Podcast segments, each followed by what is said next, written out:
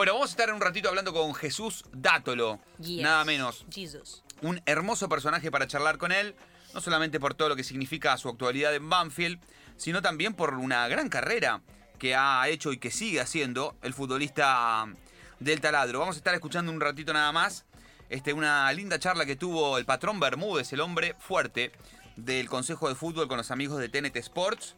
Este, mm, también vamos a estar escuchando a Nico de la Cruz, que habló con el canal oficial de la Liga Profesional de Fútbol y dejó una polémica que vamos a estar repasando también en un ratito nada más. Eh, y vamos a estar, como dijimos, escuchando música buena porque hoy es viernes. Novedades en Boca también que tienen que ver con Campuzano, ¿cierto? Así es. Lesión para. Perdón, Zambrano. Zambrano, Zambrano. sí. Y yo encima te digo así es. Sí. Distensión del músculo recto anterior del cuádriceps derecho no va a poder ser parte de la partida de Boca Juniors en el último partido que tiene por esta Copa de la Liga Profesional. Recordemos igual Boca ya clasificó a los cuartos de final del torneo local, pero bueno, el central no estará, iba a ser titular. Pero hay sorpresas, ¿eh? Ojo que puede pegar el batacazo uno de los juveniles. Sí, bueno, de eso también habla el patrón Bermúdez y lo vamos a escuchar. En un ratito nada más, la rotación de Boca. Recordemos que Boca en el torneo local ya está clasificado a los cuartos de final de la Liga Profesional. Una jornada donde también falleció, lamentablemente, el brujo Manuel. Sí. Eh, Manuel Valdés, que era el talismán de estudiantes, que estaba internado ya, ya hacía un tiempo. Falleció, lamentablemente, ¿se acuerdan, no? Del brujo Manuel. Eh, el hombre que también estuvo ligado en algún momento a la selección nacional argentina. Eh, bueno, lamentablemente por el coronavirus, este, mm, terminó falleciendo a los 60 años. Este, hoy un día de 611, si no, recuerdo mal, fallecimientos en la República Argentina de mm, coronavirus. Este, sigue esta segunda ola marcando este, récord tra- tras récord. Tenemos que seguir cuidándonos. Sí. Está complicado realmente el tema. Terminó sufriendo el mago Manuel, eh, perdón, el brujo Manuel, una pulmonía bilateral. Este, así que tenemos que tener cuidado con eso. Trabajó también en Newells, en Independiente, como decíamos en la selección argentina. Así que una partida mm, relacionada al fútbol también. Estuvo en la Copa Libertadores de 2009 de estudiantes, donde fue una especie de talismán. Ahí es cuando comenzó a llamar la atención de todo el mundo futbolístico. Este, después apareció también en el ascenso de River, ¿se acuerdan? En 2012, en la Copa Sudamericana de Independiente 2017. O sea que varios clubes empezaron a tenerlo como una especie de cábala, de hombre de la buena suerte. En el 3 a 1 de la Argentina sobre Ecuador, que fue el partido decisivo para clasificar de nuestra selección al Mundial de Rusia 2018. Es decir, que varios. De hecho, el mundo futbolístico es bastante cabulero en líneas generales. Ese no fue el partido en el que Messi eh, convirtió Sí. los tres goles. Creo que él algo con los botines hizo. Sí, empezamos perdiendo 1 a cuenta- 0 nosotros. Lo cuenta en una nota, que no, no sé bien, pero algo en los botines hizo y bueno, a partir de ahí los tres goles de Messi. Y también en esa nota él dice, si yo hubiese viajado al, al Mundial lo hubiésemos ganado. Sí. Bueno, ya lo tenemos en comunicación entonces al querido Jesús Dátolo. Una linda charla que tenemos por delante para, como decíamos, un, un hombre con una trayectoria extraordinaria en el fútbol argentino e internacional y con muchas cuestiones para tocar. Jesús, ¿cómo estás? Te mando un fuerte abrazo. Acá Daniel y Florencia te saludamos. ¿Cómo va? Hola Daniel, hola Flor, ¿cómo están? ¿Todo bien? Buenas noches. Buenas, Buenas noches. noches. Bueno, eh, decía muchas cosas para hablar con vos. Podemos empezar por, por el presente. Contanos, este, ya un tipo maduro, estás en 36 años, ¿no? Sos del 84 vos, ¿no? Sí, 36 años. Bueno. Dentro de poquito 37. Un pibe. Un pebete. ¿Cuánto cumplís? Ahora el 19 de mayo. Ah, bueno, ya, falta poco, nada.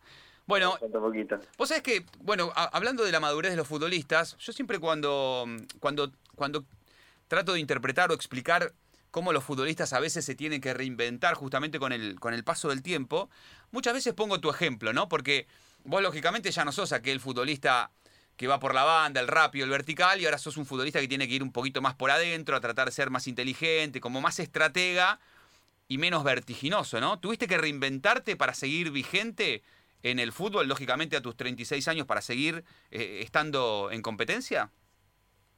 Bueno, yo creo que yo creo que el fútbol ha cambiado muchísimo, ¿no? Y, es verdad, uno se tiene que reinventar.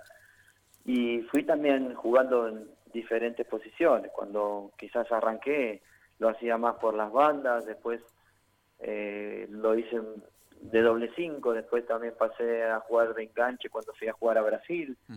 Y hoy por hoy sigo ahí en el medio, tercer volante, atrás del, atrás del, del punta. Eh, uno eh, se va adaptando a, medida que pasan los años, pero bueno, como te digo, hoy por hoy, por más, eh, por más adaptación que tengas, tenés que estar bien físicamente, porque hoy el fútbol ha cambiado muchísimo. y, y, vos sabés, Jesús, que cuando, cuando hablamos con los futbolistas de la característica tuya de hace unos años atrás, es decir, con el futbolista que hacía toda la banda, muchos nos dicen que ahora los técnicos los obligan o les piden un retroceso, un compromiso defensivo bastante más intenso del que le pedían no hace mucho tiempo atrás, eh, te estoy hablando de hace 4 o 5 años atrás.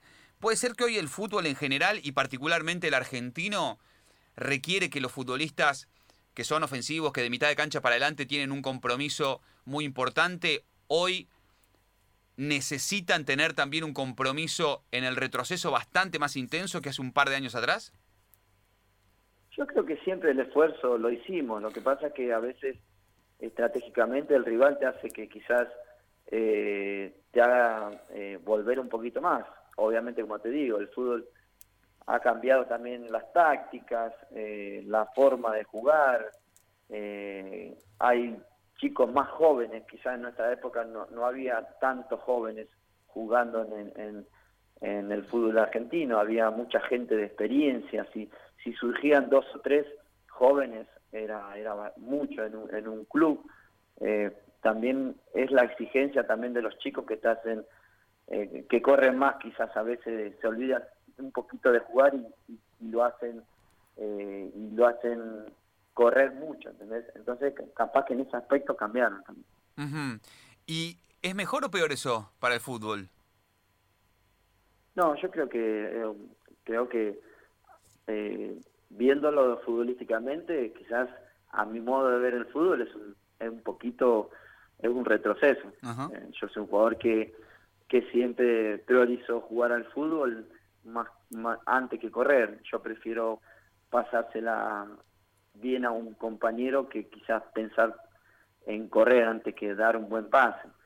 Pero bueno, como te digo, eh, hoy por hoy está el fútbol argentino por la necesidad quizás de vender a un jugador hace que, que, el jugador que, que, está agarrando experiencia en fútbol de primera eh, lo vendan rápido y quizás no encuentre esa madurez y no se haga un fútbol competitivo y, y pueda durar, qué sé yo, tres años en un plantel. Entonces, es difícil, es difícil también para los entrenadores también, ¿no?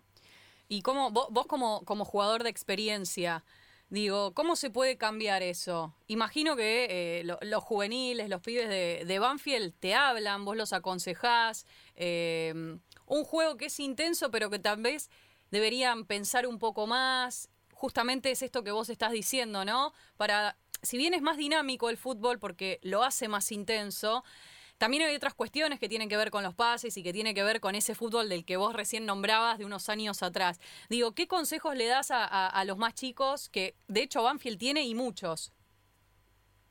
No, eso, eh, que, que, bueno, que intenten eh, no tanto correr, sino darse la mejor, eh, el pase, que, que encuentren mejor ubicación a un compañero para, bueno para, para, para que haya más eh, más pases más combinaciones entre sí eh, pero pero bueno Basel también tiene la característica de que, mm. que las inferiores están trabajando muy bien es un club creo que un club modelo como varios en el sur del argentino como quizás Vélez como como como varios equipos no eh, pero bueno uno intenta siempre eh, también ser realista, ¿no? Yo en mi época, cuando era más joven, quizás eh, tenía esos problemas y, a mí me gustaba que un, que un jugador más eh, experimentado me diga lo que tengo que hacer en vez de correr tanto, que quizás a veces hay otras mejores opciones. Pero bueno, ellos van a, van a ir adquiriendo el, eh, lo que es la experiencia propia por varios partidos que, van jugando. Entonces, ese es mi humilde consejo, ¿no? Que, bueno, que intenten jugar y, bueno, obviamente el fútbol si no, no está bien físicamente no puede jugar. Sí, e, e, es un proceso. Digo, a medida que vas eh, cosechando la experiencia te vas a dar cuenta qué, es lo que mejor te sirve para crecer. Vos recién decías, bueno, a mí me gustaba hablar con los más grandes cuando yo recién empezaba. ¿Quiénes te, te aconsejaron en tu carrera? ¿Con quién hablabas? ¿Con quién tenías llegada? Y tal vez, ¿cuál fue el consejo que más te quedó eh, en tu cabeza y que más resonó? Y que mismo que lo podés utilizar hasta, hasta hoy en día. No, obviamente. Yo, por ejemplo, por citar a, a Garrafa Sánchez, que mm. siempre fue mi ídolo en el club, de Banfield, que que bueno, que, siempre intentaba copiarlo, intentaba eh, es zurdo como yo, eh, y nada, como te digo, eh, cambió mucho el fútbol. Antes, por, ejemplo, subíamos tres, cuatro de los inferiores y compartíamos plantel con, eh, con jugadores ya con, de 25 para arriba. Hoy por hoy es diferente, somos muy poquitos los, los que tenemos arriba de esa edad o que llevamos una trayectoria de muchos años. Eh, hoy por hoy los chicos, eh, bueno, es difícil porque bueno, los chicos están en una edad difícil que le agarra con la fama y demás, eh, así que intentamos llevarlos por un buen camino, eso es importante, ¿no? aconsejarlos de la mejor manera, pero, pero bueno, como te digo, en Banfield hay buenos chicos, buenos jugadores y, van por buen camino. Estamos charlando con Jesús Dátolo, futbolista mm, de Banfield.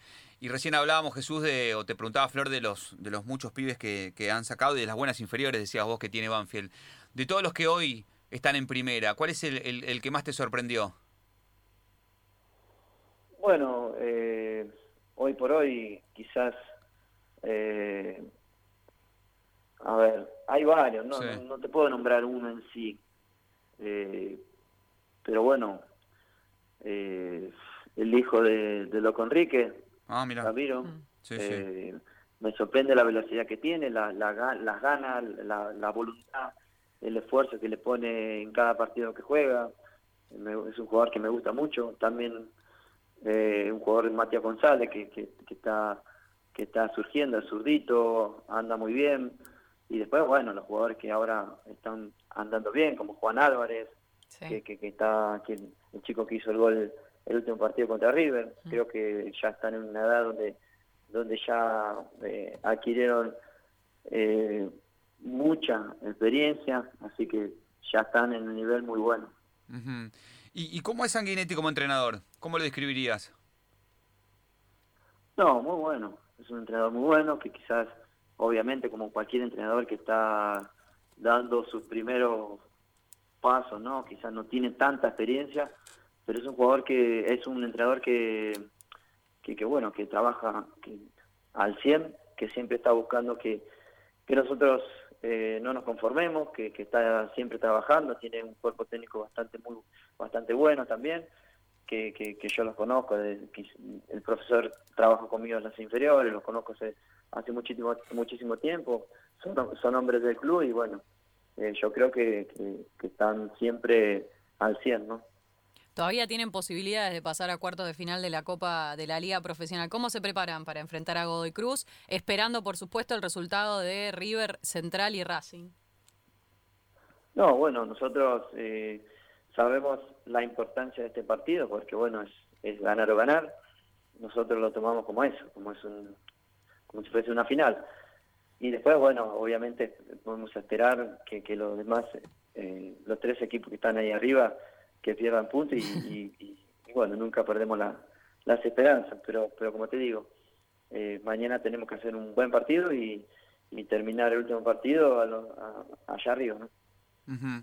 Estamos charlando con Jesús Dátolo. Em, el, fútbol argentino y, con el gran recorrido que has tenido y, conociendo también el fútbol brasileño especialmente, ¿en qué nivel está el fútbol argentino, Jesús, hoy? Digamos, ¿e, ¿es, es un buen fútbol el que, digamos, el producto en sí? Este, o, te parece que debiéramos estar, este, en cuanto a nivel específicamente en lo colectivo, más allá de lo individual, este, un poco mejor posicionado por la materia prima que tenemos?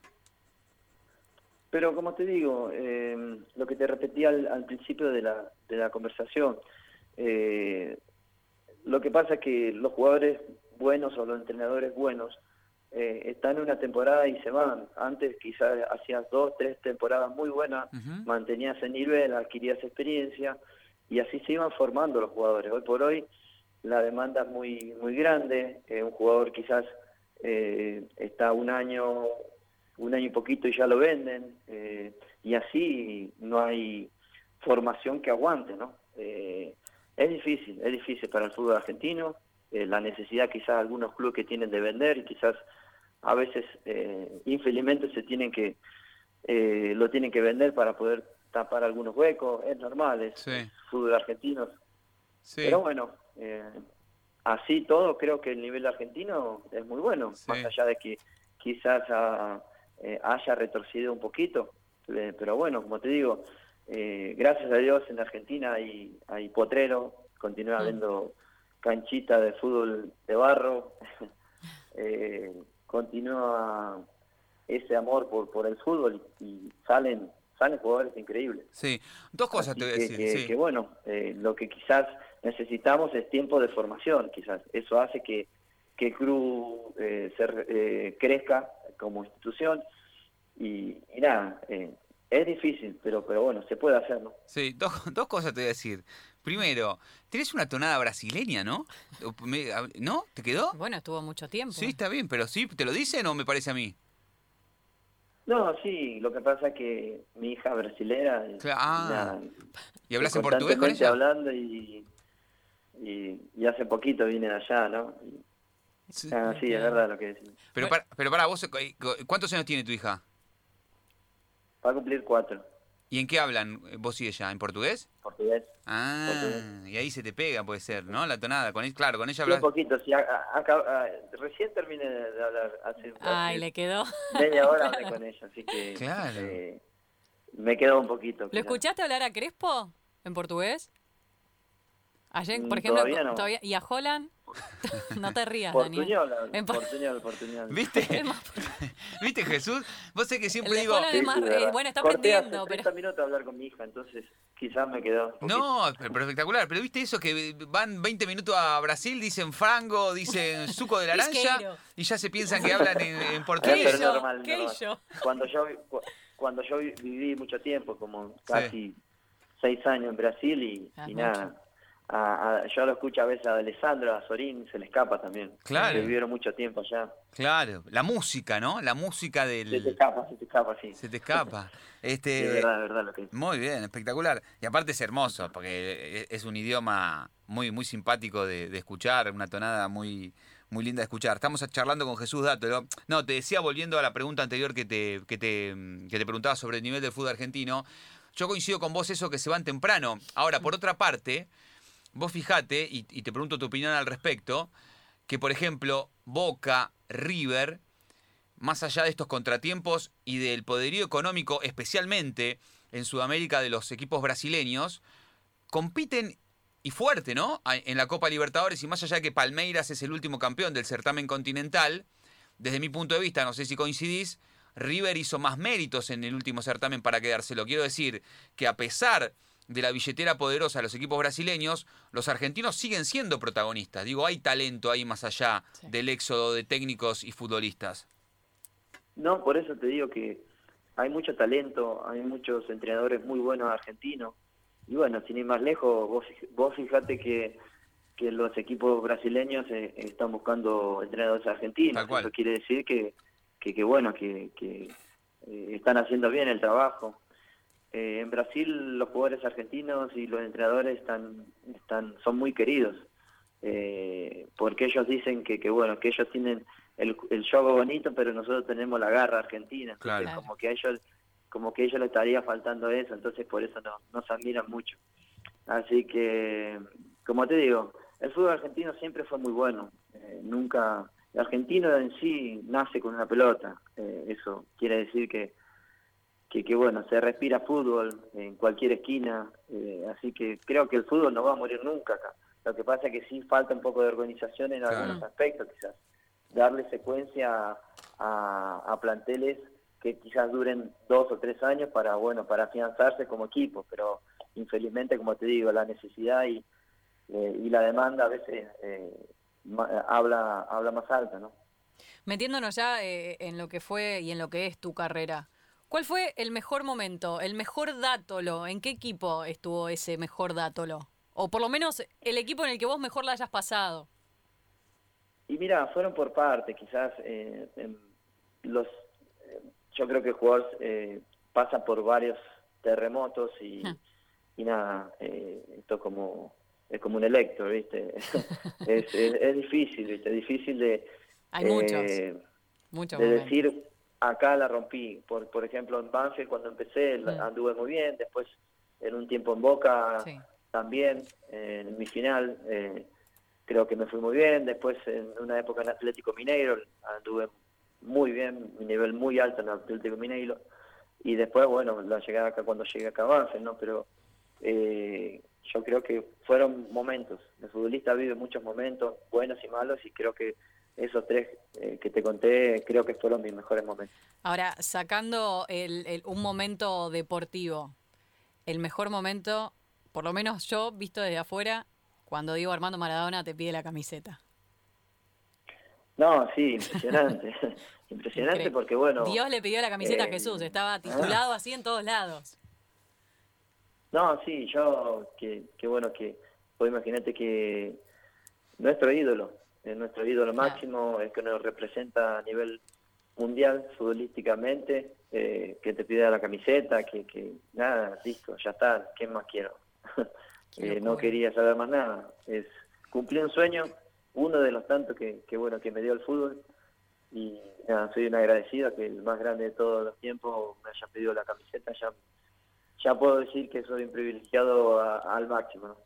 Estamos charlando con Jesús Dátolo y hablando de Diego Jesús, em, ¿cuál fue el último contacto que tuviste con él y, bueno, lógicamente cómo te enteraste del fallecimiento de Diego? Bueno, ahí, ahí justamente fue los últimos los últimos días que, que bueno que compartimos ahí, fue adentro de una cancha.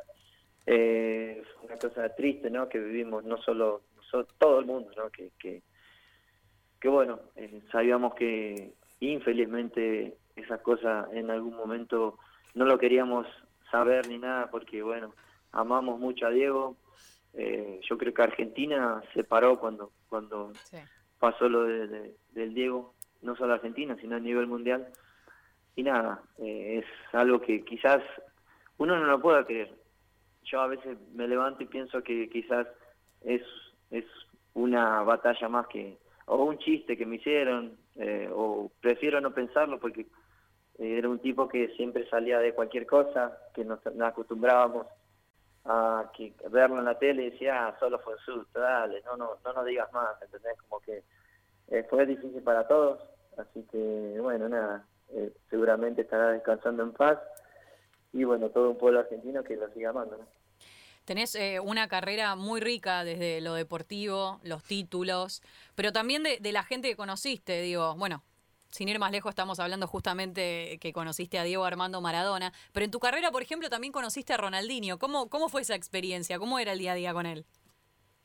No, bueno, jugué con él en Atlético Minero, fue, fantástica, porque el primer día que llegó al, que sea, al, club, que me contrata, que eh, y nada, justo tengo la suerte de que justo había un lugar al lado de él que estaba vacío y, me dice que sentate acá al lado mío. Eh, el primer día que llegué, ¿viste? Es increíble. Y nada, ahí nació una amistad. Es un tipo muy muy querido, no solo dentro de la cancha, sino afuera. Fue fantástico, fue fantástico, no solo con él, sino también jugué con, con Riquelme, que también fue cumplir un sueño, con Messi, con con varios futbolistas que, que nada, que como te digo, uno cuando nace, cuando va jugando al fútbol, cuando va creciendo, eh, va respirando fútbol, sueños y de repente te encontrás que los sueños se pueden cumplir. Entonces, nada, fue fantástico. Ahora, en el momento, eh, ¿sos consciente que estás con Messi, con Ronaldinho, eh, con Riquelme, con grandes estrellas del fútbol? ¿O tuvo que pasar un tiempo como para que caigas, mire para atrás y digas, ah, mira la carrera que hice y encima con estos grosos? No, bueno, en el momento quizás uno eh, lo mira de arriba abajo como diciendo, mira si estuvieran mis amigos. el famosa charla que del barrio. Pero después se hace en el día a día, te has ya está, o sea, lo asimilás y decís, bueno, si Dios quiere que yo esté acá es eh, porque me lo gané, porque eh, porque quiere que esté acá, entonces valió la pena el esfuerzo, ¿no? Pero al principio obviamente que es chocante, ¿no? Decime que tenés camisetas de todos ellos.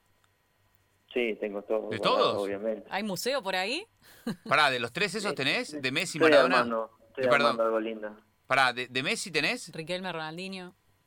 Tengo, tengo todo.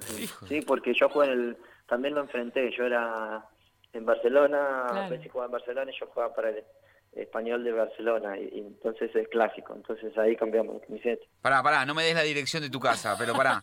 Porque no la des al aire porque te van a ir a, te van a ir a desvalijar. Tenés de Messi. Sí. Sí, Ronaldinho. Está haciendo la lista, retamoso. Estoy anotando, Jesús, ¿eh?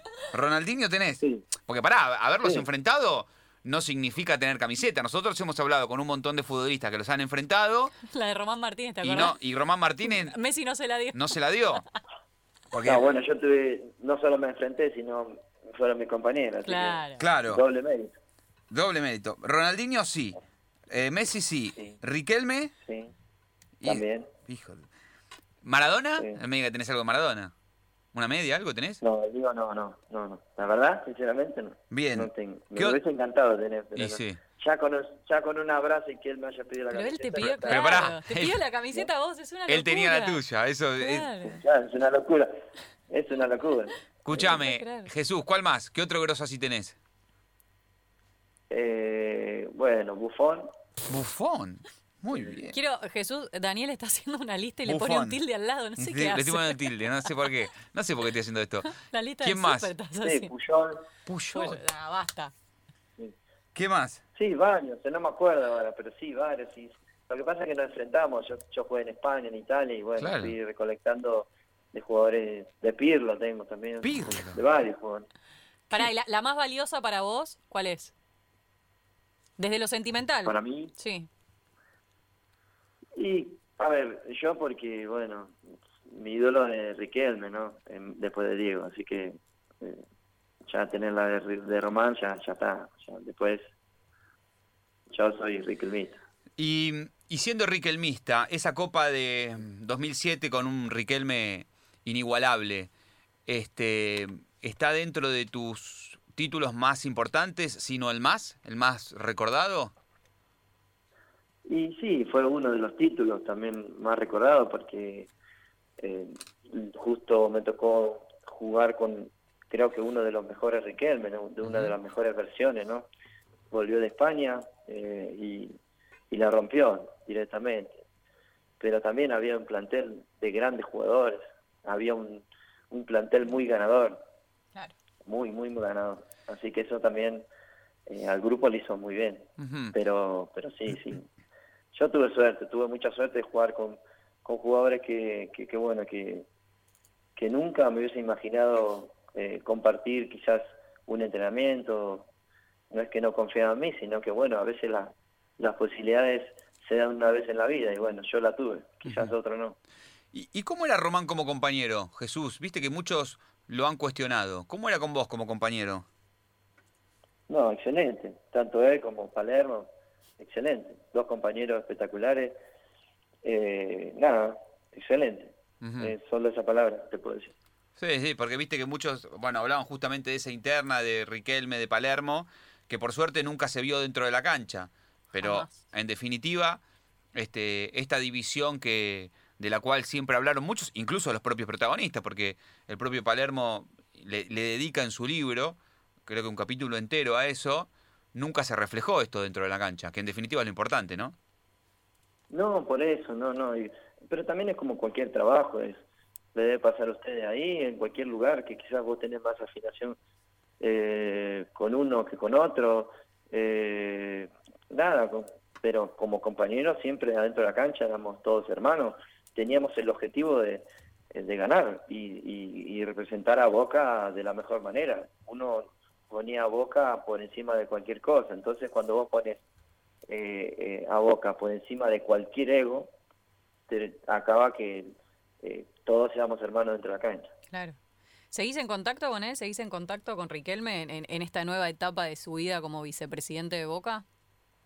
Mira, la última vez que conversé con él fue la, la despedida, que él iba, iba a hacer una despedida. Sí. Y nada, hablamos ahí un poquito, me había invitado a la, a la despedida. Y después, obviamente, él, se, él nada, se lanzó como dirigente. Así que fue la última vez, pero, pero no, bien, excelente. Román, excelente persona, eh, excelente compañero. Y tanto como él, como, como Palermo. Así que siempre agradecido. Se merece esa despedida todavía, ¿no? Se merece, claro, obviamente. Sí. Y ahí vos presente. Y claro, y tiene que volver a jugar a la bombonera. Jesús, ¿no, no estuviste nunca cerca de volver a Boca?